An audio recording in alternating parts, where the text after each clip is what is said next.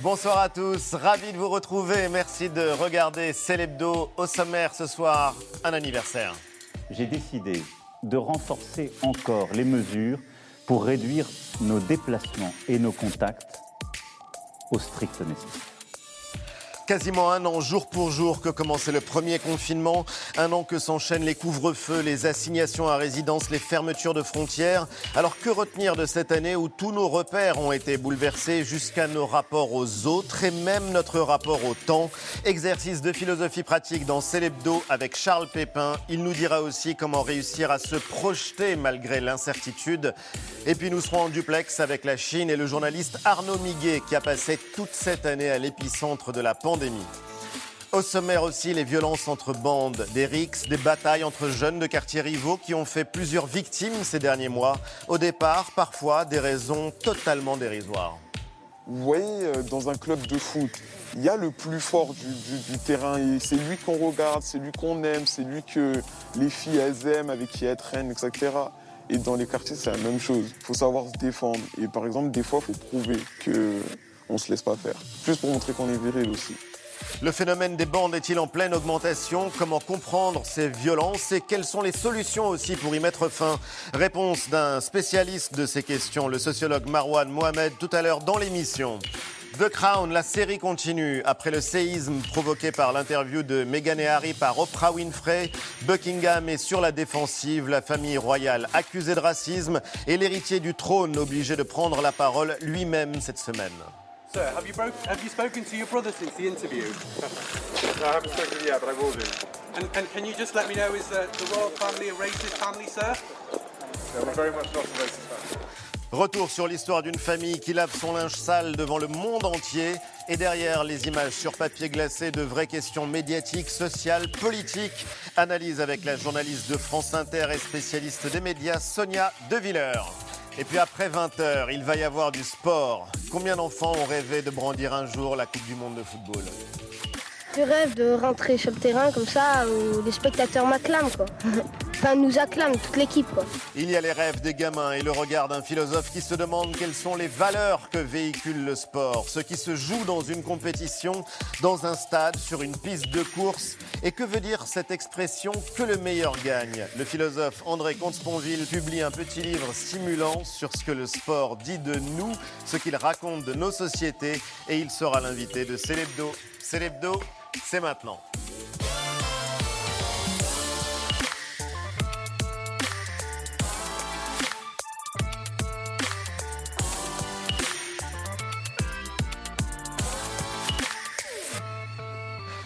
C'est l'hebdo avec l'équipe Mélanie, Jean-Michel, Eva, Antoine. Salut les amis. Salut. Salut Ali et Belle. Oui, très. Eh ben, écoutez, vous êtes les seuls à le dire. On va en parler en tout cas. Confinement un an après, c'était le 17 mars 2020. Un grand saut dans l'inconnu et le début de l'année la plus longue, comme le titre le magazine Society. Retour sur cette expérience totalement inédite avec notre invité. Il nous accompagne régulièrement dans Célébdo depuis le tout début de la pandémie pour prendre du recul, essayer de comprendre ce qui reste malgré tout incompréhensible. Le philosophe Charles Pépin est notre invité.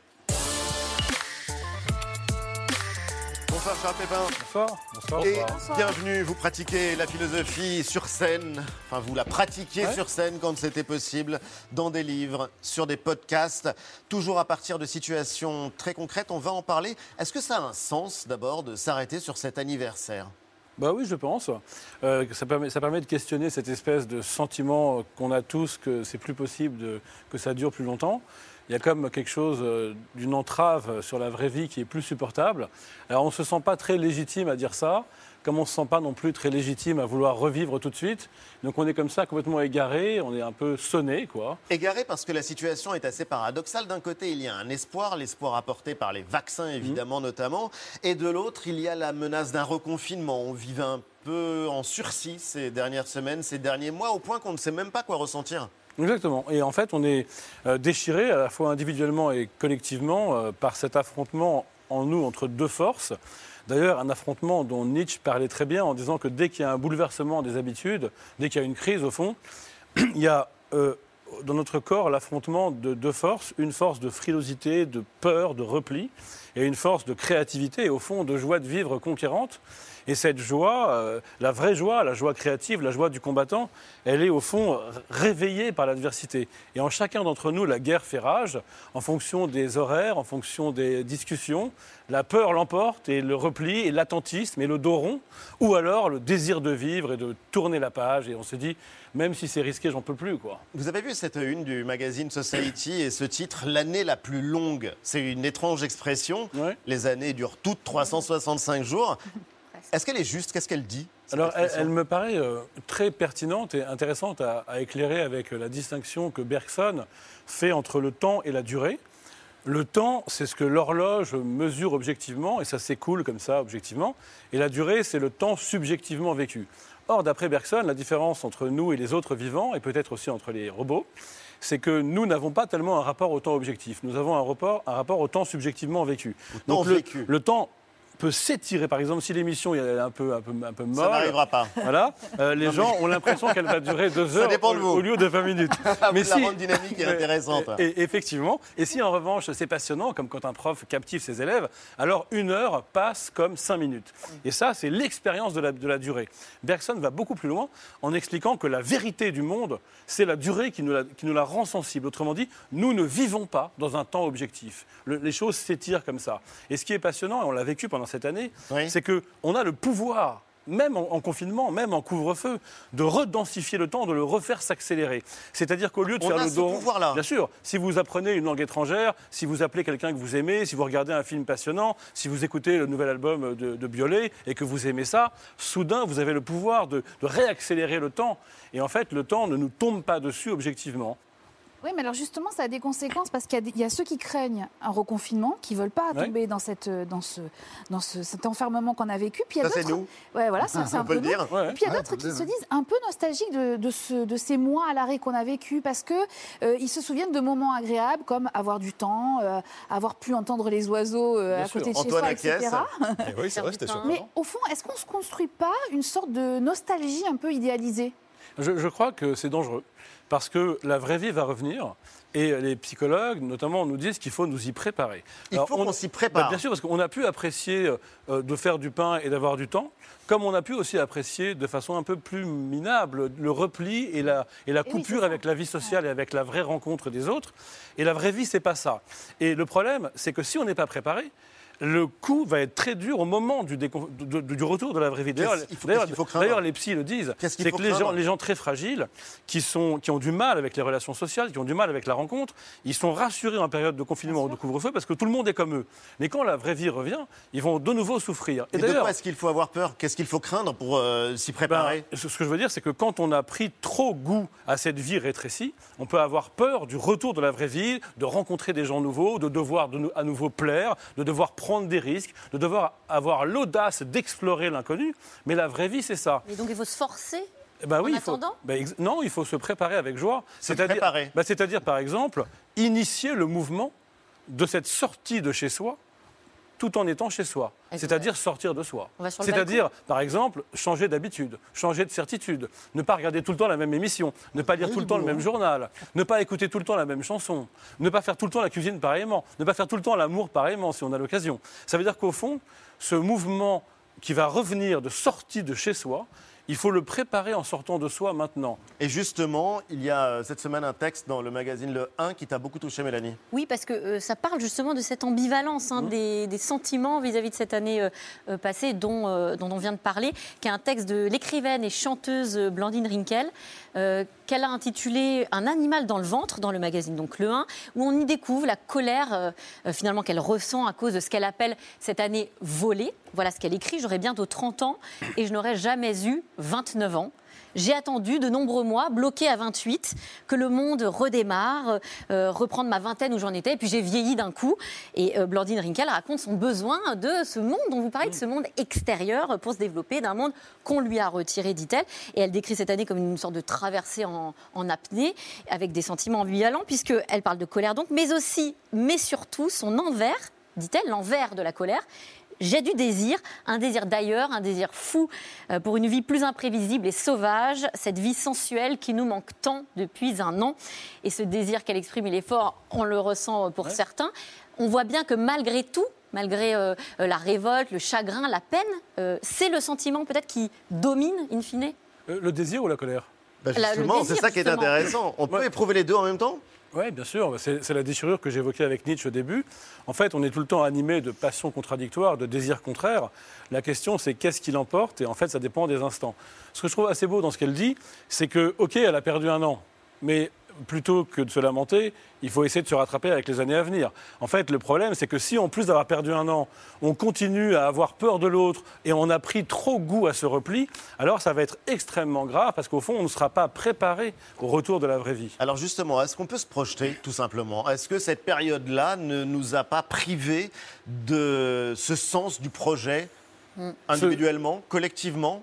Ce, ce serait dramatique. Vous savez, euh, il n'y a pas de présent sans projection dans l'avenir. En fait, l'animal humain, il, n'habite le présent qu'en se projetant dans l'avenir. D'ailleurs, c'est ce que dit très bien Sartre, qui définit la conscience comme un projet. Et on le voit tous à notre échelle. Prenons un exemple très concret. Vous êtes un grand-père et vos petits-enfants vous manquent parce que cette crise vous a éloigné d'eux. Et vous ne pouvez pas vous projeter précisément. C'est insupportable d'avoir l'absence de projet et l'absence et l'incertitude totale. Qu'est-ce qui se passe si vous savez que, ok, c'est dans longtemps, mais dans deux mois et demi, le 11 mai, je vais revoir mes petits-enfants. Alors tout va bien. Je peux attendre trois mois parce que j'ai un projet, parce que j'ai quelque chose comme un ancrage précis dans l'avenir. Au fond, ceux qui sont les plus chanceux, ce sont les candidats à l'élection présidentielle. Ah, ils ont un projet. projettent, Ils ont un projet. D'autant qu'on ne peut pas reporter la date de l'élection présidentielle. Parce qu'il faudrait modifier la Constitution, très difficile. On peut reporter les autres élections, mais celle-là non. Eh ben alors, soyons tous celui qui a le projet d'être candidat, il n'a pas besoin de le revisiter. La date viendra au moment où elle est prévue. Merci Charles, vous restez avec nous et nous sommes en duplex avec Pékin et le seul journaliste français qui a vécu cette année sans fin en Chine. Il a vécu tout le confinement, il était bien plus long qu'en France à Wuhan. Bonsoir Arnaud Miguet. Bonsoir Ali. Et euh, merci d'être avec nous. Vous êtes correspondant de France Télévisions en Chine. Quelle est la situation euh, là-bas? Puisque c'est de là que tout est parti, de cette ville que vous connaissez maintenant si bien, Wuhan, que tout est parti. À quoi ça ressemble un an après? Bah, c'est la vie d'après ou alors c'est la vie d'avant, euh, mais tout est à peu près normal. Les gens ressortent, ils vont au théâtre, ils vont dans les bars, dans les restaurants, dans les boîtes de nuit aussi, euh, et retournent au travail. Les enfants retournent à l'école. Il n'y a plus de cas à Wuhan depuis à peu près 300 jours, donc depuis le mois de mai, lorsque tout le monde a été testé, et 11 millions d'habitants ont été testés euh, une dernière fois, j'allais dire, mais il n'y a plus de cas de Covid-19, donc c'est une des villes aujourd'hui les plus sûres du monde. C'est un paradoxe, c'est là où Oui, c'est un paradoxe. Et aujourd'hui, Wuhan est quasiment débarrassé du Covid-19, tout comme la Chine d'ailleurs. En Chine, il n'y a pas eu de cas depuis 25 jours. C'est la stratégie qui a été euh, choisie en Chine euh, de vivre sans Covid. Il y a un problème, on le résout, il y a une courbe qui monte. Eh bien, on n'essaie pas de la ralentir, on l'arrête net, ce qui fait qu'il y a eu des tas de mini-Wuhan en Chine depuis Wuhan. Mais c'est comme ça, vous avez deux cas dans une ville de 2 millions d'habitants, eh bien toute la ville est confinée. Et justement, on a encore tous en tête ces images de Wuhan, justement, Wuhan déserte l'année dernière. On se souvient aussi euh, que vous étiez celui qui nous donniez des nouvelles de cette ville euh, qui a fait irruption euh, dans notre vie. Quels sont les protocoles, Arnaud, qui ont été mis en place pour permettre ce retour à la vie normale Est-ce qu'il y a des règles plus strictes qui ont été imposées à toute la population? Oui, on est en Chine. Les règles sont strictes. Euh, Il y a un traçage systématique euh, qui a été appliqué euh, dès le départ. Aujourd'hui, c'est avec des codes de santé que l'on a sur son téléphone. Le téléphone en Chine est aujourd'hui un instrument de liberté si on veut se déplacer ou si on veut prendre un bus. Il y a un vieux monsieur justement à Wuhan il y a quelques mois qui voulait prendre le bus et qui n'avait pas de téléphone, qui ne pouvait donc pas scanner avec son téléphone le code QR qui est son code de santé, il a été viré du bus Manu Militari. Euh, le port du masque n'est plus obligatoire, même à Wuhan d'ailleurs, euh, mais tout le monde le porte encore. Et puis, si vous voulez voyager, il faut vous faire tester les tests PCR si vous voulez prendre un avion. Et puis enfin, la Chine a toujours des frontières fermées. Si vous devez revenir ou si vous voulez venir en Chine, eh bien, il faudra être astreint à une quarantaine qui dure à Pékin 21 jours tout de même. Et ces 21 jours dans un hôtel qui est choisi par les autorités, c'est les autorités qui vous mettent dans cet endroit que vous payez, euh, mais vous ne pouvez pas ouvrir la porte sauf pour vos repas euh, deux fois par jour. De temps en temps, c'est apporté par un robot, donc ça distrait, mais ça dure pas très longtemps. Et dans ces hôtels de quarantaine, il n'y a pas de fenêtre que vous puissiez ouvrir non plus. Il y a des gens qui se sont retrouvés comme ça en quarantaine. On leur a confisqué euh, leurs bouteilles de vin quand ils arrivaient de France, on leur, on leur a confisqué euh, leurs cigarettes. Pour les fumeurs, c'est gênant. Ça dure 21 jours quand même à Pékin, il faut vraiment le vouloir. Et un véritable isolement. Officiellement, officiellement, 3869 habitants sont morts du Covid à Wuhan depuis le début de l'épidémie. Et cette semaine, on a découvert un documentaire coup de poing qui est signé par l'un des plus grands artistes contemporains, Ai Weiwei, artiste et militant, artiste et dissident puisqu'il critique le régime chinois. Et il fait éclater dans ce film le discours officiel des centaines d'heures de rush qui ont été tournées dans les hôpitaux de Wuhan pour montrer la réalité de la situation. Bande annonce.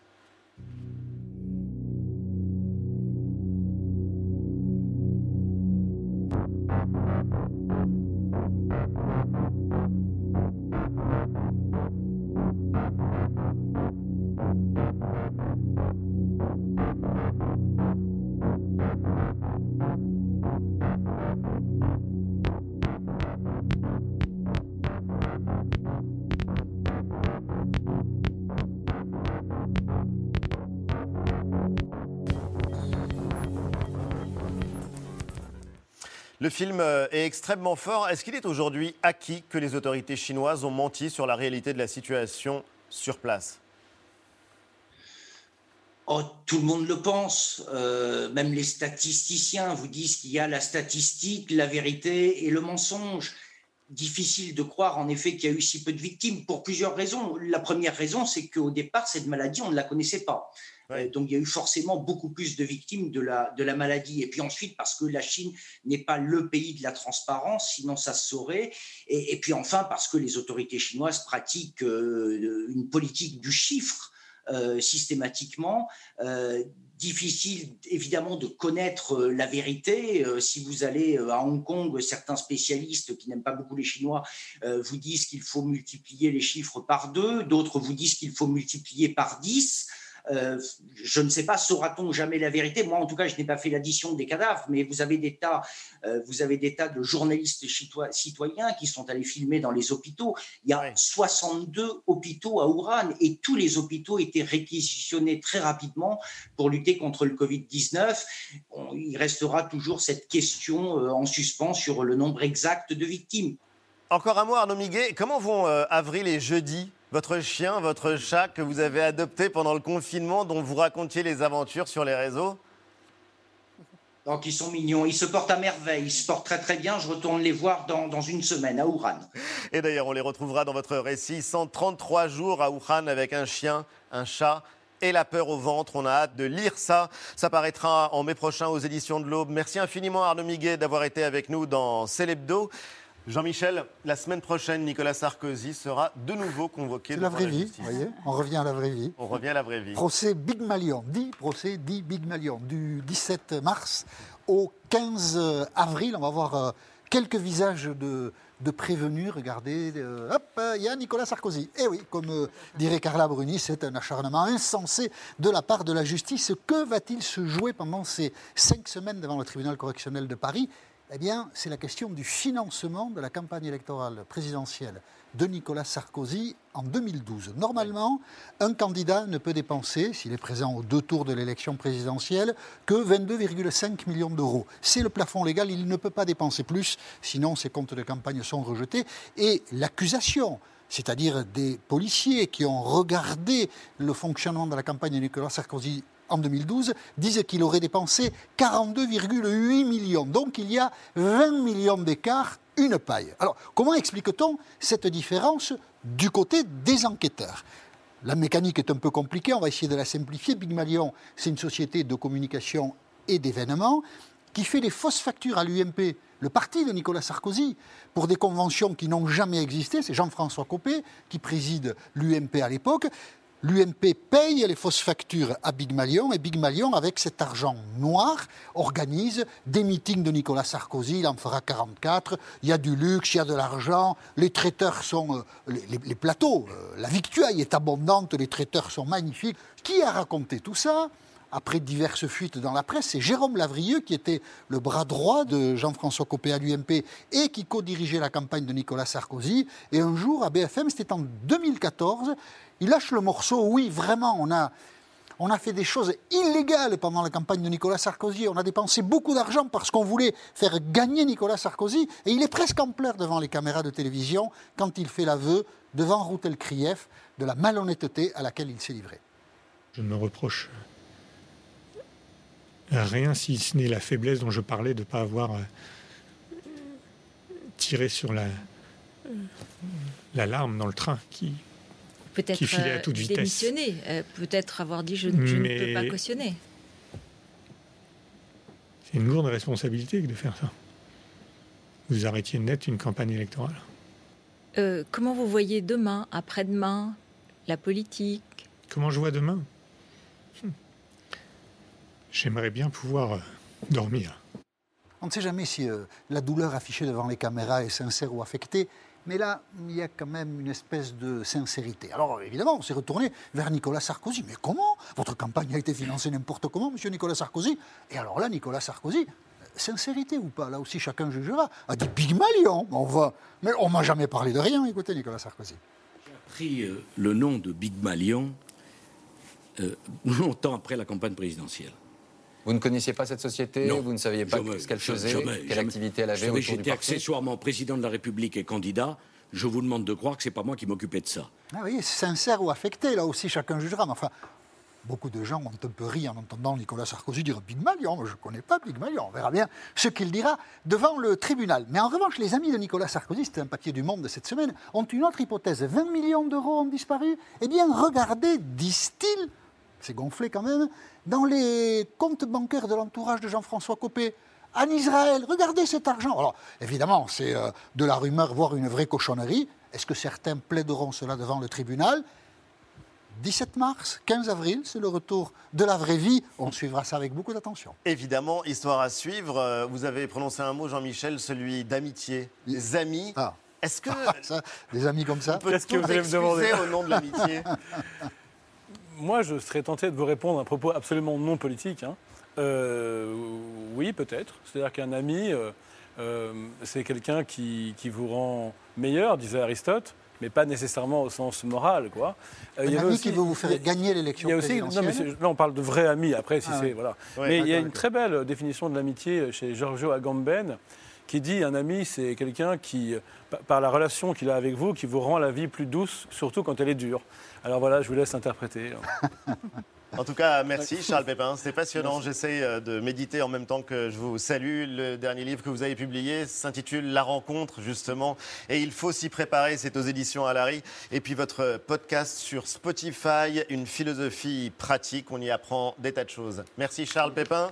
Dans l'actualité aussi, un début d'année marqué par des affrontements extrêmement violents entre bandes de jeunes. L'incompréhension après cette agression très violente dont a été victime Yuri, un adolescent de 15 ans. L'adolescent est violemment agressé sur la dalle de Beaugrenelle à Paris. En moins de 24 heures, deux enfants sont donc morts poignardés lors d'affrontements entre bandes rivales composées de mineurs. Un jeune homme de 15 ans abattu hier à Bondy, en région parisienne. Il a été tué par balle hier après-midi. Deux adolescents hein, de 14 et 16 ans ont été grièvement blessés à Champigny-sur-Marne. Une collégienne de 14 ans est morte noyée après avoir été frappée puis jetée Le phénomène des bandes n'épargne pas les quartiers privilégiés. Cinq adolescents âgés de 16 à 17 ans ont donc été blessés, dont un grièvement dans le 16e arrondissement de Paris en fin de journée. On a voulu comprendre ces explosions de violence. Ces phénomènes sont-ils en augmentation? Comment aussi sortir de cet engrenage? L'éclairage de notre invité dans Célébdo, il est sociologue, chargé de recherche au CNRS. Cela fait des années qu'il travaille sur ces phénomènes. Il est notamment l'auteur de La formation des bandes entre la famille, l'école et la rue. Marwan Mohamed est l'invité de Célébdo. Bonsoir Marwan Mohamed et bienvenue. Vous venez de signer une pétition face aux faits de violence entre jeunes. Privilégions l'action sociale, l'éducation et la médiation. Et on va y revenir euh, évidemment parce que c'est l'un des sujets que nous voulions aborder avec vous, à savoir qu'il n'y a pas de fatalité et qu'on peut agir. Mais d'abord, petit exercice de définition parce que ce sont des mots qu'on emploie très facilement, ce sont des mots valises. Qu'est-ce qu'on désigne quand on parle de bande? Une bande de jeunes, c'est un groupe d'adolescents et de jeunes adultes euh, qui ont une finalité sociale comme tous les groupes de pairs. euh, et c'est un phénomène tout à fait normal. On va distinguer les bandes des autres groupes de jeunes du même milieu social par le fait, euh, par deux critères. Le premier, c'est la question de la transgressivité, ou la transgression de manière générale. Ce sont des groupes qui, se- qui sont structurés par une dynamique transgressive. Et le deuxième, deuxième critère, c'est la question de la conflictualité. Ce sont généralement des groupes qui sont en conflit avec l'environnement et qui vivent du conflit avec l'en- l'environnement.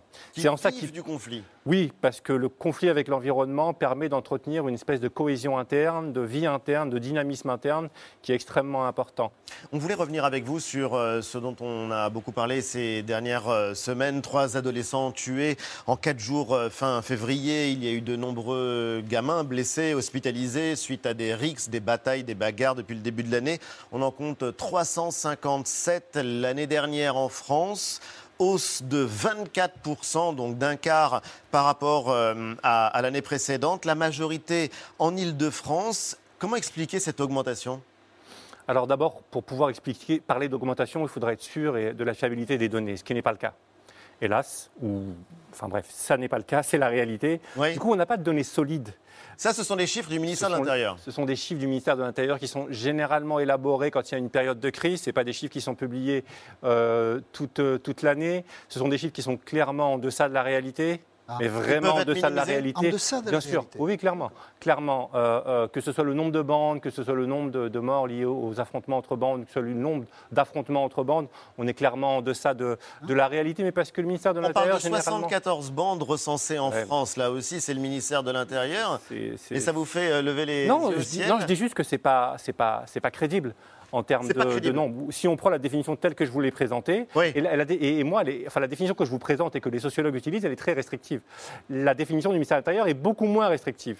C'est un noyau de trois personnes, en gros, euh, Oui, euh, et, et c'est qui à pose partir d'un problème. noyau de trois À partir d'un personnes noyau de qu'on trois commence personnes. à- à parler de euh, bandes. à partir de cette définition, on pourrait compter des dizaines de milliers de, de groupes qui rentrent dans ce type de catégorie-là, sans que des faits graves soient posés. Donc il n'y a, pas de chiffrage, il n'y a pas de géographie sociale, donc c'est très compliqué de parler d'évolution. Et c'est intéressant d'ailleurs, euh, et c'est la raison pour laquelle on voulait avoir le point de vue d'un sociologue qui a travaillé sur ces sujets, c'est que s'il manque des données précises sur le phénomène euh, en France, si on ne sait pas du coup exactement quels sont les profils, on parle de jeunes qui sont de plus en plus jeunes, euh, donc issus de quartiers populaires déscolarisés, mais on a vu que ça n'était pas du tout l'apanage euh, des quartiers populaires. On dit qu'ils sont plus violents, ça on va y revenir, mais Eva, c'est vrai qu'on voulait revenir sur un témoignage Oui. en l'occurrence extrêmement qui fort. nous a marqué, euh, c'était sur France 2, euh, un jeune homme qui nous raconte comment penser à sa mère a fait office d'électrochoc. Je vous propose de l'écouter. Les femmes de ménage, déjà, elles gagnent pas beaucoup d'argent. Ça sert à quoi de l'enfoncer elle rentre du travail Elle est fatiguée. Elle rentre du travail, elle entend quoi? Son fils, il est au commissariat parce qu'il a fait une bagarre. Bah, ça m'a fait comprendre qu'en vrai, ça servait à rien, ça rapportait que des problèmes. Tu vas aller tuer quelqu'un de là-bas, et bah, c'est sa mère, elle va souffrir et la tienne aussi. Plus jamais de ma vie, je vais voir ma mère pleurer à cause de bêtises comme ça. Qu'est-ce comment vous réagissez oui, mais ouais? Qu'est-ce que ça vous inspire euh? Bah, on a, on a ce type de, de- de témoignage qui est intéressant parce que qui, qui, euh, qui montre que on peut être engagé sans trop se poser les questions pour lesquelles on s'engage. Au final, voilà, euh, au commissariat ou à un moment donné, quand il y a un fait grave, on se dit mais pourquoi est-ce qu'on fait ça? Et comme le, jeune, le, dit, le dit ce jeune-là, pardon, ça ne rapporte que des problèmes. Mais l'autre point qui est intéressant, c'est que le coût fait, le coût fait payer aux parents. Le coût fait payer aux parents, la convocation au tribunal, l'humiliation des parents au, euh, commissariat ou au tribunal, si c'est le cas, euh, euh, les pleurs, il en parle. Ce coût qui est fait payer aux parents est beaucoup trop élevé par rapport à, la- mise et, à l'enjeu des, des affrontements. Il y a une partie des jeunes pour qui le fait de faire payer un coût élevé aux parents ne suffit pas à les faire stopper. Et ça renvoie à, à quelque chose qui est la perte d'autorité éducative, à des formes de délégitimation des parents, qui sont une partie des problèmes et un des facteurs qui expliquent ce type d'engagement. Quand on parle de laver son honneur, par exemple, ce sont souvent des ados à qui euh, ça arrive et qui euh, peuvent euh, bah, en faire un enjeu de prestige qui peut aller jusqu'à l'ultraviolence. Mais il faut prendre au sérieux cette question de l'honneur. Il faut prendre au sérieux cette question de la réputation parce que c'est souvent pour certains adolescents le seul capital qui reste. Et ça, c'est, je veux dire, en tant qu'adulte, c'est normal qu'on pense euh, et qu'on se dit, mais, mais, mais les motifs sont futiles et une telle violence et de tels résultats. Mais quand on se place au niveau des adolescents, quand on prend le temps de les écouter, de comprendre ce qui est en jeu, c'est puissant pour eux. C'est puissant parce que euh, euh, ils sont inscrits dans un espace de réputation et cet espace de réputation leur offre euh, un statut, une position sociale, une voie d'accomplissement social qui n'est pas celle que prescrivent les adultes, telle que l'école, le diplôme ou l'emploi stable le plus Oui, rapidement bien possible. sûr. Et en tout cas, c'est aussi des perspectives qui euh, parfois sont très très éloignées, puisque vous parliez euh, de la situation euh, sociale. Il y a aussi le, le- le rôle des réseaux sociaux, avec une vraie scénarisation, une vraie mise en scène des violences. C'est réel? Oui, euh, clairement, clairement, c'est quelque chose qui est assez récent, qui est assez nouveau, qui, est- qui est lié au développement des nouvelles tec- technologies de l'information et de la communication. Mais pourquoi de la mise en scène, de la scénarisation? Bah Parce qu'il faut bien comprendre comment cet espace des réputations, c'est un peu comme le marché des cotations à la bourse. Euh, euh, votre cote, elle monte, elle descend en fonction de la valeur qui, qui est attribuée à, à votre groupe ou, ou à votre personne. Bon, je fais cette- ce parallèle qui, qui est peut-être impropre, mais au moins qui nous permet de mais comprendre qui est ce qui très est en parlant. jeu, qui est parlant. Et du coup, euh, euh, les commentaires, les images qui sont diffusées, les commentaires sont des notes, sont des notations. L'ampleur est, est- est considérable. Ça veut dire quoi? Ça veut dire que quand vous avez du prestige, c'est du prestige qui est massif, qui devient massif, qui avec beaucoup d'ampleur. Mais quand vous êtes, euh, vous êtes touché par la honte sociale, par le stigmate, quand vous êtes humilié, eh ben, potentiellement, euh, la marche arrière est extrêmement compliquée parce qu'il faut lever l'affront. Et l'affront, c'est votre capital social au quotidien. Il y a quelque chose de passionnant Enfin, sur la lequel vous avez plutôt. travaillé, la réputation. La réputation, pas l'affront. Il y a aussi un, sujet ou une dimension qui est euh, passionnante et que vous avez euh, étudié, c'est que ce phénomène des bandes n'est pas nouveau. Loin d'être nouveau et il ne date pas simplement euh, des- de l'époque récente, Antoine. Oui, on peut, on peut remonter au, au tout début du XXe siècle. Au début du XXe siècle. Exactement, à Paris, avec euh, ceux qu'on appelait les Apaches, euh, ces milliers de jeunes garçons âgés de 15 à 21 ans à peu près, hein, principalement issus des faubourgs de la capitale et organisés en clans, des clans qui s'affrontent entre eux euh, dans les rues de Paris, à coups de poing, à coups de couteau, entre autres. Les Apaches s'en prennent aussi aux policiers qu'ils ciblent euh, spécifiquement. Ils terrorisent alors les Parisiens, les étrangers n'osent plus venir dans la capitale. Ces Apaches, on les reconnaît assez facilement dans les rues de Paris, euh, casquette sur la tête légèrement tournée, euh, cheveux gominés et un foulard autour du cou. Vous en voyez euh, quelques-uns sur, sur ces images. Code vestimentaire très précis, code vestimentaire aussi pour d'autres jeunes qui évoluent en bande un peu plus tard, Un les blousons tard, noirs. Voilà, on est là à la fin des années 1950, blousons de cuir donc et jeans, vol, bagarre, destruction en série. Le fait divers devient alors un enjeu de société. On est au début des années 60. Leur lieu de rassemblement est ce café, la Cigale. Dans cette cave donc, deux jeunesses opposées se retrouvent. Une bande de blousons noirs a accepté de sortir de son isolement. Est-ce que pour un million ou deux, tu serais capable de faire un hold-up Ouais. Comme ça, carrément. Enfin, au point de tortue, ouais. Disons, quel genre de, de bêtises tu te permets de faire, toi? Quel est le maximum que tu te permets de faire? Est-ce que je pourrais vous dire Tu peux répondre à cette question ou pas? Si, je peux vous répondre si vous voulez. Quoi On Non, je un... je Ouais, ouais, d'accord, on merde un peu les gens. Crier, chanter au milieu de la rue. Qu'est-ce qui les gêne? Parce que déjà, les, déjà permettez-moi de vous le dire, comme j'ai dit en face un jour d'un adjoint commissaire, la société nous aime pas les jeunes. On n'aime pas les jeunes. Est-ce que c'est encore le cas aujourd'hui? Est-ce que Oui. c'est les mêmes motivations? Oui, en partie, mais je, je trouve ça. La société nous aime pas. La société ne nous aime pas, bien sûr qu'il y a Incroyable. ce conflit entre le, le- le monde adulte, la société adulte et, et une partie de la jeunesse, notamment la jeunesse populaire. Donc euh, c'est quelque chose qui est continu. Mais le- le- le- celui qui prend la parole à la fin et qui dit la, la société ne nous aime pas, ça s'inscrit dans un reportage qui s'appelle Le Square des Batignolles, qu'on retrouve sur le site de l'INA.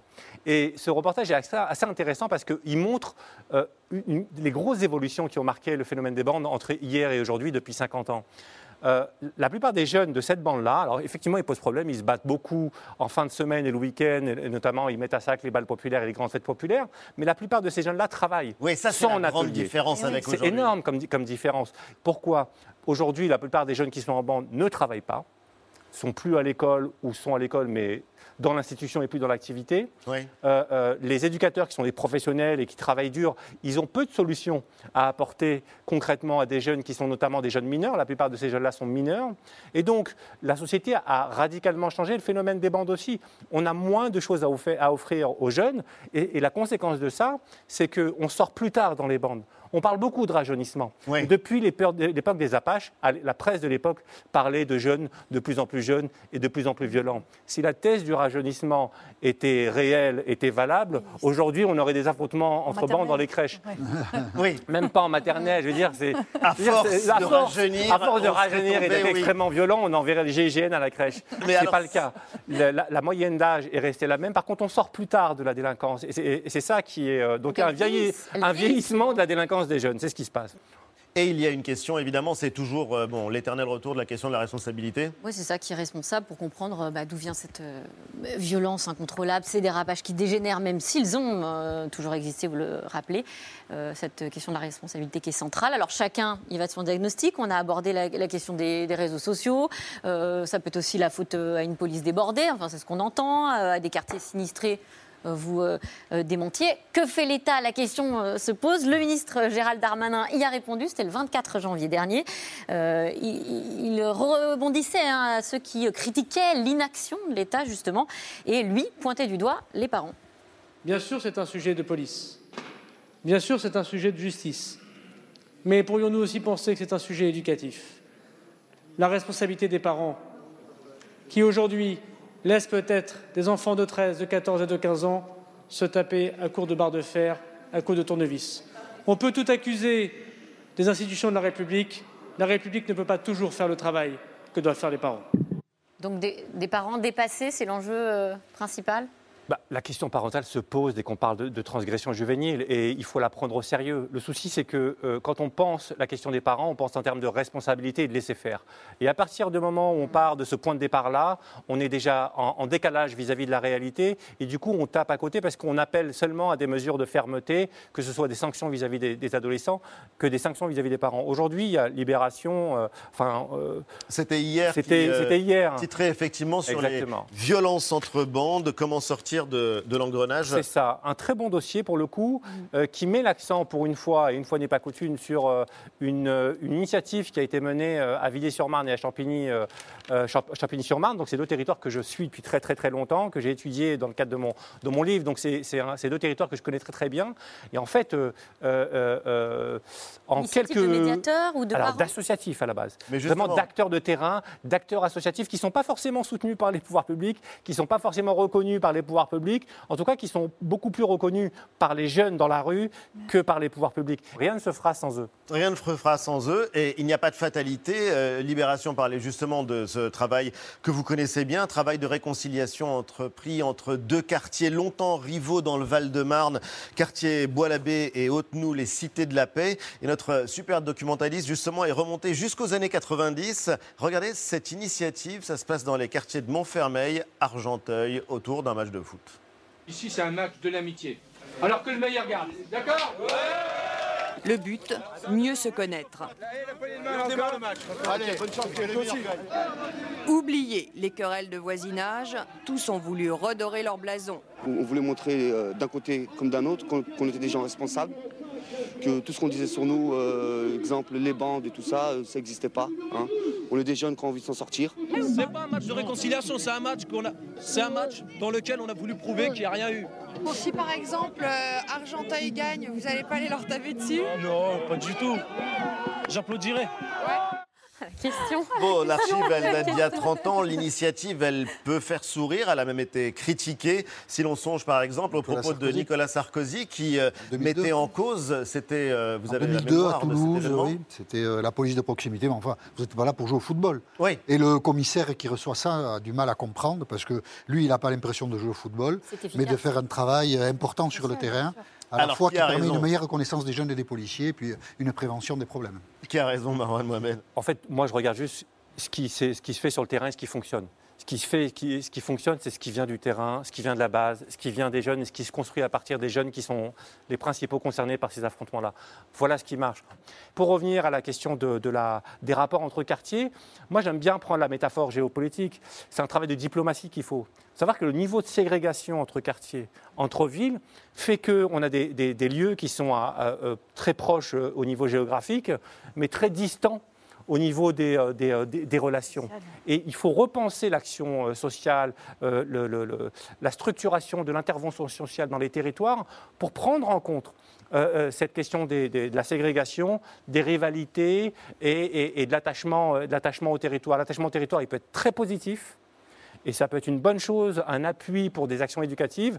Il peut être aussi négatif quand il se transforme en espèce de, de, de, de, de- de- de logique de guerre euh, Ouais, bien sûr. intestine entre, entre groupes. Et en l'occurrence, euh, merci pour euh, ces mots, en tout cas pour montrer qu'il n'y a pas de fatalité à ces phénomènes et qu'il y a de l'espoir à travers des actions possibles. Merci Marwan Mohamed d'être venu Merci dans. Célébdo.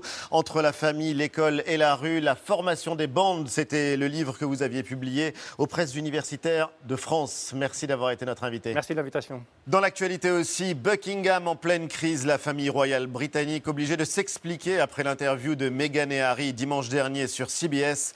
Analyse de ce qui est devenu un événement médiatique et politique avec la journaliste média de France Inter, Sonia De Villers. Sonia, ma camarade de France Inter. God Save the Queen. La reine Elisabeth a survécu aux Sex Pistols. Se remettra-t-elle de cette crise? C'est un feuilleton qui passionne la planète et il faut dire que l'analyse la plus passionnante, c'est vous qui l'avez faite un matin cette semaine Allons sur bon. France Inter et je le dis en parfaite objectivité. C'était euh, une semaine de crise à Buckingham depuis euh, dimanche dernier. Au même moment, la reine Elisabeth II prononçait un discours solennel pour euh, le Commonwealth, c'était sur la BBC, et aux États-Unis, à quelques heures de décalage près, Meghan et Harry donnaient une interview exclusive à Oprah Winfrey. Beaucoup ont dit l'empire du néant, c'est une histoire de people. C'est beaucoup plus en fait. C'est beaucoup plus que l'empire du plus. néant. C'est un empire tout court, enfin à mon sens. Et on a raison de s'y intéresser. Ah, moi, je trouve ça absolument passionnant. C'est un phénomène euh, culturel, c'est un phénomène politique. C'est devenu un phénomène pol- politique majeur euh, en Grande-Bretagne. C'est devenu un phénomène politique mondial parce que ça a engagé une conversation sur le racisme de manière totalement planétaire. Et c'est un phénomène. Euh, économique aussi majeur parce qu'à travers ça, il y a toute l'économie des médias, de la télévision, des réseaux sociaux et de la presse qui Quand se vous joue. regardez euh, ces images, euh, donc quasi simultanéité, en tout cas coïncidence, c'était le même jour. D'un côté, euh, Oprah Winfrey en majesté qui recevait donc le couple Meghan Harry, de l'autre, la reine Elisabeth II dans un tout autre registre. Euh, Cette, ce face-à-face, ce duel à distance, qu'est-ce qu'il disait pour vous? Alors, pour moi, il disait aussi quelque chose de très symbolique. Il disait d'un côté la lignée, la tradition, la monarchie de droit divin, la célébrité, la fortune, la puissance, la gloire et le pouvoir qui ne sont qu'en héritage en réalité.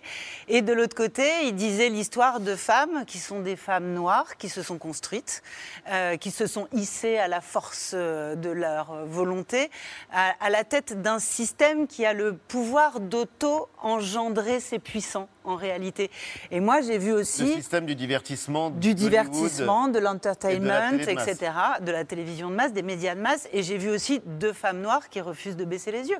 C'est euh, une figure euh, monarchique, Oprah Winfrey. Il n'en existe pas d'équivalent en France, ni peut-être même en Europe. Oui, elle est, elle est considérée comme la euh, femme médiatique la plus influente Mm. euh, du monde, tout simplement. Allons-y. Son Ah ouais. parcours oui. force le Ouais, respect. non, c'est une impératrice. Puisque euh, cette impératrice, cette euh, présentatrice avant tout euh, américaine, euh, elle a euh, grandi dans le plus grand dénuement avant de devenir ce, ce mythe incontournable. Et pour parfaire la, la success story, c'est aussi la première femme noire milliardaire euh, Aux États-Unis. Aux États-Unis, elle est à la tête d'un empire, un empire médiatique qu'elle a bâti euh, à main nue, vous le rappeliez. Et d'ailleurs, son influence est telle que euh, un temps, on a parlé d'elle comme une présidentiable euh, possible, même si à l'époque, elle, elle a tout à fait décliné. En tout cas, la reine Winfrey, comme on l'appelle aujourd'hui, peut se frotter les mains, parce qu'elle a quand même réussi le casse du siècle avec cette, cette interview. On parle de 7 à 8 millions de dollars encaissés par sa société de production, euh, rien que pour ce, cette interview-là. Euh, c'est quoi le pouvoir euh, Oprah Pourquoi une telle, comment en tout cas expliquer une telle euh, influence? Une telle influence, bah, vous le dites, elle est partie de rien, mais elle est partie de rien et son- même sa trajectoire est symbolique, c'est-à-dire que euh, elle est l'enfant d'une fille-mère euh, domestique dans le sud des États-Unis, noire, ségrégationniste. Elle est née dans les années 50. Oui, elle a connu la ségrégation. au- Oprah. Et euh, ensuite, euh, elle s'est élevée au mérite, c'est-à-dire que c'est une excellente élève, elle était boursière, euh, elle avait euh, ce don de l'oralité qui fait qu'elle a démarré sa carrière euh, sur des antennes de radio, dans des stations de radio noires aux États-Unis.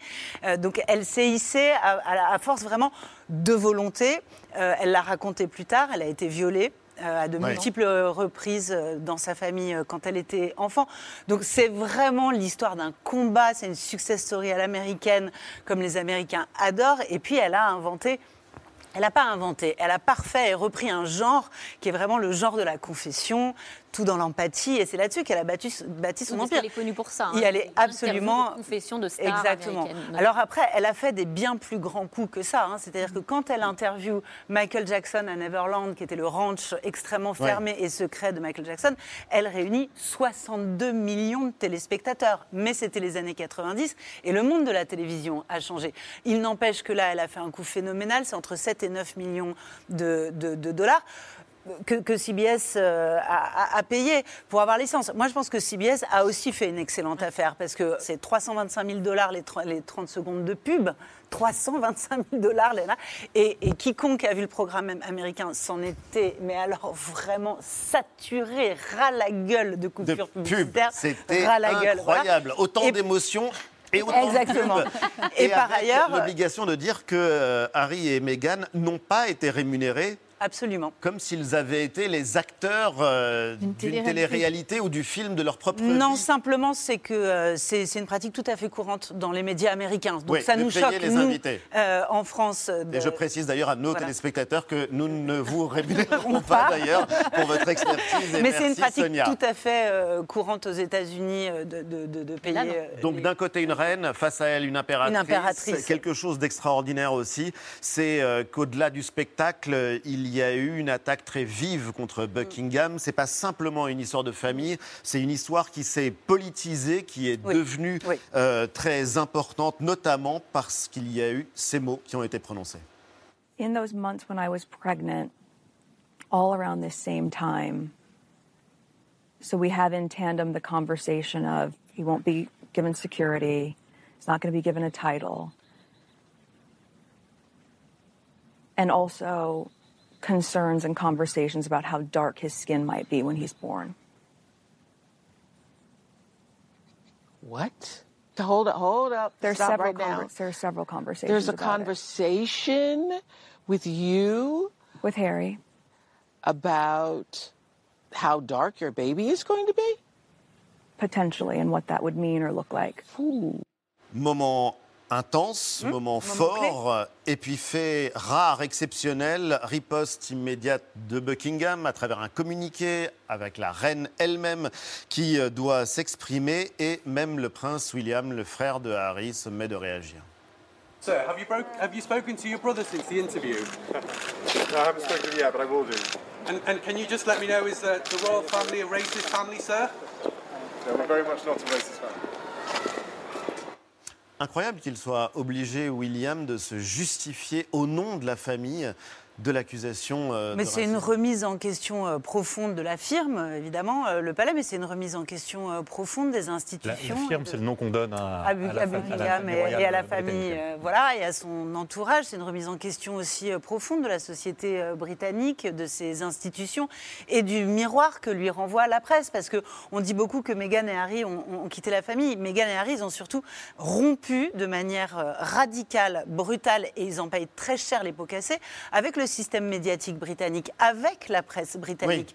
Et en réalité, étape par étape, que font euh, Meghan et Harry? Ils déconstruisent ce marché qui a été extrêmement euh, lucratif.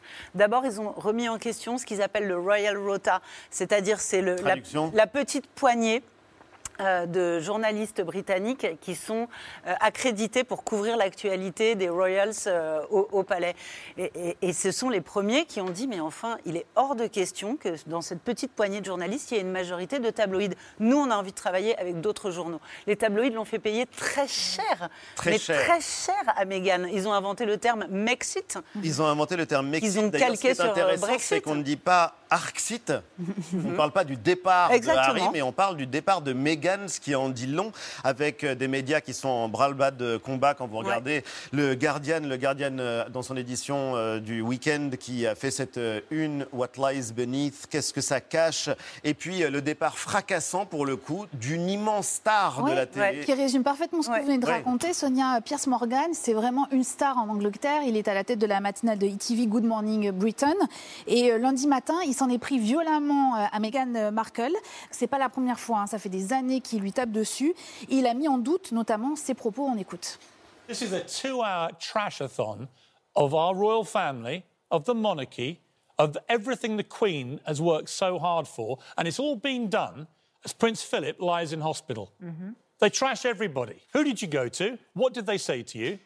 I- I'm sorry, I don't believe a word she says, Meghan Markle. Well, that's a I wouldn't believe it if she read me a weather report. Alors l'émission a provoqué une vague de plaintes. Le lendemain, le débat dans son émission s'est encore envenimé. Et... Plus de 40 000 plaintes. hein. Ouais, plus, Euh, de 40 000, plus de exactement. 40 000 plaintes auprès de l'OFCOM, qui est le CSA. Voilà. Et ça a continué donc le lendemain sur son plateau, à tel point qu'au bout d'un moment, il quitte le plateau. Pierce Morgan, regardez. I understand that you don't like Meghan Markle. You've made it so clear a number of times on this program. And I understand that you've got a personal relationship with Meghan Markle or had one, and she cut you off. Okay, I'm done with this. No, no, no. Sorry, no. Oh, uh, sorry. Do you know what? That's pathetic. You can trash me, maybe not my No, own no, no, no. See I'm, later. I'm being. Sorry, can't this do is this. absolutely diabolical behaviour. Alors départ du C'est plateau. stupéfiant. Il Oui. faut quand même rappeler que c'est l'équivalent de TF1 à ITV et que c'est vraiment la star. La star, la star de- de cette incontournable, chaîne. euh, qui il est connu depuis des années. euh, Voilà. Il- quelques heures plus tard, on apprenait son départ définitif euh, de la chaîne. Il a refusé de présenter ses excuses. Que symbolise pour vous, Sonia, le, le départ de Pierce Morgan? Bah, la fin d'une époque, comme, C'est vrai, ouais. comme euh, le, le patron du syndicat de la presse qui est obligé de démissionner parce qu'il ne veut pas voir la misogynie et le racisme dont la, dont, dont la presse a fait preuve. Mais je veux dire, il y a eu aussi le 11 février cette victoire en justice. Je veux dire, Meghan et Harry ont assigné en justice le Daily Mail et le Mail on Sunday. Ils ont gagné. Ils ont gagné. Ils ont gagné, reprochant au tabloïd d'avoir euh, volé et publié une lettre que Meghan avait adressée à son père. Et donc. euh, ils ont gagné. Et, et on voit bien là que euh, Meghan euh, opte pour une stratégie très différente, par exemple, de celle de Camilla Bowles-Parker. Camilla Bowles-Parker, on a, on a oublié aujourd'hui de parce que Charles. la femme de Charles, elle, a été, elle était traitée de Rottweiler dans la presse euh, britannique. Elle était la briseuse de couple. Elle était indirectement euh, responsable quasiment de, la, mort, de, Diana. Voilà. Et on Elle est était- obligé de penser à ce était au- précédent. La presse a été d'une violence folle avec elle, mais impossible de ne pas se souvenir de 1995 et euh, de Diana, évidemment. Le 30 novembre 1995, entretien événement sur la BBC, trois ans après la séparation entre euh, le prince et la princesse de Galles. Diana, donc, raconte euh, alors sa dépression, sa liaison avec son professeur d'équitation, James Hewitt. Elle revient aussi sur les infidélités de celui qui est encore officiellement son mari. Une phrase fait mouche, alors, nous étions trois dans ce mariage, référence à Camilla dont vous parliez il y a quelques instants, la femme que Charles n'a jamais cessé d'aimer. L'interview fait scandale, le divorce d'ailleurs sera prononcé l'année drôle, suivante, en 1996. Si, en fait, tout ça est assez drôle. Ils ont quand même beaucoup d'humour, les Britanniques, même dans la méchanceté. Aujourd'hui, la crise suscitée par euh, l'interview de Meghan et Harry, est-ce qu'elle est aussi violente euh, que dans les années 90 Probablement, je pense que la grande euh, différence, c'est que la crise suscitée par Meghan et Harry, elle, comment dire, elle rentre en, en résonance avec des mouvements de société qui sont extrêmement profonds, Bien qui sûr. sont mondiaux, qui se sont em- emparés de la Grande-Bretagne comme des États-Unis, donc qui résonnent Comme des deux côtés. et notamment évidemment la Voilà. question de la couleur de peau, la question du racisme qui est la question de la place d'une femme dans une famille, dans une voilà, famille. dans une famille est face au pouvoir. euh, Elle est intersectionnelle Ah, jusqu'au bout des ongles. Et raciste, probablement. Et, et ce que je voulais vous dire, c'est que Camilla Bowles-Parker, elle a fait exactement l'inverse. C'est-à-dire qu'elle a payé très cher son entrée dans la famille et elle a reconquis petit à petit chaque tabloïd. Je veux dire, euh, les, les journalistes britanniques disent qu'elle connaît le prénom de chaque enfant, de chaque photographe, de chaque paparazzi, de chaque rédacteur en chef de tabloïd. Donc en fait, elle l'a joué à l'ancienne. Elle les a fait rentrer dans la famille et elle est entrée dans leur famille de la presse. Meghan et Harry, elle leur a fait un immense, immense doigt d'honneur. Ben, merci infiniment Sonia Avec De Villers d'être euh, venue à Célébdo. On vous retrouve euh, tous les matins de la semaine pour l'édito M et l'instant M sur France Inter. Évidemment, juste après la pub, il va y avoir du sport avec le philosophe André Comte-Sponville. Il publie un petit essai stimulant. Il viendra nous en parler juste après ça.